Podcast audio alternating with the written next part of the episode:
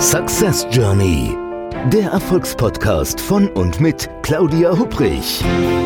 Damit Sie verstehen, warum manche Menschen anscheinend mühelos ihr Ziel erreichen, während andere noch mit mächtigen Stolpersteinen kämpfen. Hier erhalten Sie wichtige Impulse für Ihre erfolgreiche Zukunft. Herzlich willkommen zurück zur dritten Episode der neuen Podcast-Reihe Success Journey, dem Podcast mit den richtigen Impulsen, um Ziele zu erreichen und in Führung zu gehen. Ja, wenn man Ziele erreichen möchte, dann ist das so eine Art Reise, auf die man sich begibt. Und am Anfang dieser Reise, da steht ein Wunsch. Es gibt ja die unterschiedlichsten Wünsche. Also es gibt so viele unterschiedliche Wünsche die Menschen hinsichtlich ihrer beruflichen oder persönlichen Weiterentwicklung hegen, wie es unterschiedliche Menschen gibt. Ich greife mal aus der Vielzahl an möglichen Wünschen ein Beispiel heraus, dem ich in meinen Coachings relativ häufig begegne. Den Wunsch nach mehr Erfolg. Vielleicht haben Sie auch diesen Wunsch. Vermutlich haben die meisten Menschen eine Vorstellung davon, was gemeint ist, wenn jemand sagt, dass er oder sie erfolgreicher sein möchte. Aber fragt man jedoch etwas genauer dann mal nach, dann wird ganz schnell klar, dass die Definition von Erfolg in höchstem Maße subjektiv ist und individuell sehr, sehr unterschiedlich ausfallen kann. Na, der eine möchte vielleicht seinen Umsatz steigern, der andere möchte mehr Anerkennung.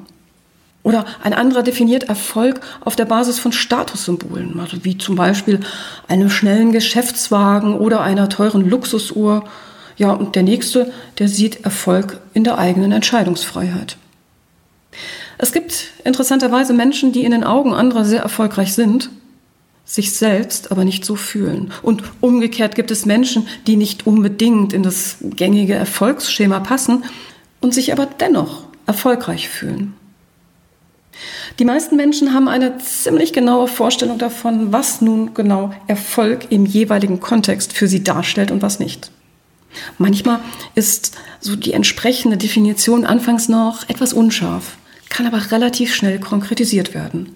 Also aus dem initialen Wunsch, ich möchte erfolgreicher werden, kann zum Beispiel das Ziel, ich steigere im Geschäftssegment, was weiß ich, XYZ, meinen Umsatz bei Bestandskunden um mindestens 20 Prozent innerhalb der nächsten zwölf Monate. Das wäre kein Wunsch mehr. Das wäre jetzt ein konkretes Ziel, dessen Erreichung man noch messen könnte. Ziele sind also konkret und messbar, Wünsche sind es nicht. Na, dann reicht es doch wohl völlig aus, wenn man aus seinen wichtigsten Wünschen realistische Ziele macht und diese dann umsetzt, oder? Ja, naja, prinzipiell ja. Allerdings fällt es vielen Menschen sehr schwer, aus einem lange gehegten Wunsch ein konkretes Ziel zu machen, um auf dieses dann auch wirklich fokussiert hinzuarbeiten. Es hat nämlich ehrlich gesagt durchaus Vorteile, einen Wunsch eben Wunsch sein zu lassen und diesen nicht in ein konkretes Ziel zu verwandeln. Denn von Wünschen kann man nicht enttäuscht werden. Bei Zielen kann man durchaus Enttäuschung erleben. Mit einem Wunsch kann man prima jahrelang durchs Leben laufen. Wenn man da nichts macht, bleibt der Wunsch ein Wunsch. Das ist ein kleines bisschen so, als wenn man in einem alten Holzkahn im Hafenbecken vor sich hin dümpelt und dann auch noch wartet, dass vielleicht eine günstige Strömung oder ein laues Lüftchen einen mit diesem Kahn genau dahin bringt, wo man sein möchte. Nein, so funktioniert das nicht. Wünsche sind keine Ziele. Wenn ich wirklich zum Ziel kommen möchte, dann muss ich mich auf den Weg machen und auch mal Segel setzen, vielleicht auch mal aus einem Stückchen Treibholz ein Paddel schnitzen. Und wenn ich dann das sichere Hafenbecken verlassen habe, dann kann ich davon ausgehen, dass da draußen eine ganz andere Strömung herrscht. Das gibt's Untiefen, Risiken und Gefahren. Um Enttäuschung rund um das Erreichen bzw. auch Nicht-Erreichen von Zielen zu vermeiden, da besitzen viele Menschen, vielleicht sogar die meisten Menschen, ein höchst effektives Instrument, nämlich die eigene innere Stimme, den inneren Dialog, den inneren Kritiker. Jetzt also nichts gegen den inneren Kritiker. Ne? Also manchmal leistet er wertvolle Dienste, aber manchmal schießt er auch deutlich über das Ziel hinaus. Vermutlich kennt jeder von uns die Stimme des inneren Kritikers, also die ist nicht wahrnehmbar für andere Menschen, jedoch wir hören sie klar und deutlich in den unterschiedlichsten Lebenssituationen. Also mal flüstert die Stimme leise, mal nehmen wir sie auch überaus laut wahr. Also ich kann klagen, jammern, abwiegeln, beschwichtigen, offensiv fordern, zuweilen sogar aggressiv sein. Und diese innere Stimme, die mischt sich selbstständig immer wieder in unser Denken und Handeln ein. Sie erteilt vermeintlich wohlwollende Ratschläge oder sie bietet auch bequeme Scheinlösungen an. Sie ermahnt uns, was wir vermutlich nicht dürfen, nicht können, nicht sollen oder brauchen oder vielleicht auch unbedingt müssen. Die Stimme des inneren Kritikers, die verfügt über einen scheinbar schier unerschöpflichen Fundus an Ermahnungen und Ratschlägen. Einiges von dem Gehörten, das ist absolut harmlos. Und anderes ist aber auch wieder abwertend oder sogar entmündigend. Ich mache mal so ein paar Beispiele. Vielleicht kennen Sie auch die eine oder andere Situation.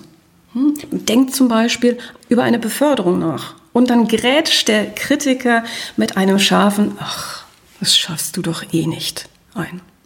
Oder das Gedankenspiel rund um die Möglichkeit, sich selbstständig zu machen, erhält prompt als Reaktion ein, mach dich doch nicht lächerlich, du doch nicht. Vielleicht haben Sie auch ein, ein Projekt, was gerade super gut läuft und dann hört man die innere Stimme, na, freu dich lieber nicht zu früh.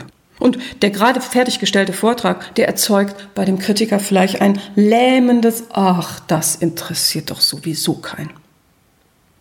Ich könnte jetzt noch stundenlang weitermachen. Also die Liste dieser wenig netten oder manchmal frustrierenden oder unfairen Hinweise des inneren Kritikers, die ließe sich hier beliebig fortsetzen. Der Kritiker ist oft sehr präsent in unserer Gedankenwelt. Der innere Kritiker hat eine richtig machtvolle Stellung. Und durch diese Stellung wird manchmal eine regelrechte mentale Blockade zwischen uns und unseren Zielen, unseren Träumen, unseren Wünschen aufgebaut. Und das Prinzip ist oftmals, dass wir uns zwar vorstellen können, dass prinzipiell mehr möglich wäre, aber dass die Umsetzung an scheinbar unüberwindbaren Hindernissen scheitert. In diesem Fall versetzt der eigene Glaube zwar Berge, aber mm, leider nicht dorthin, wo es sinnvoll wäre, sondern genau zwischen uns und unsere Ziele. Und diese Berge stellen mächtige Blockaden dar und hindern uns am Erreichen eines Ziels.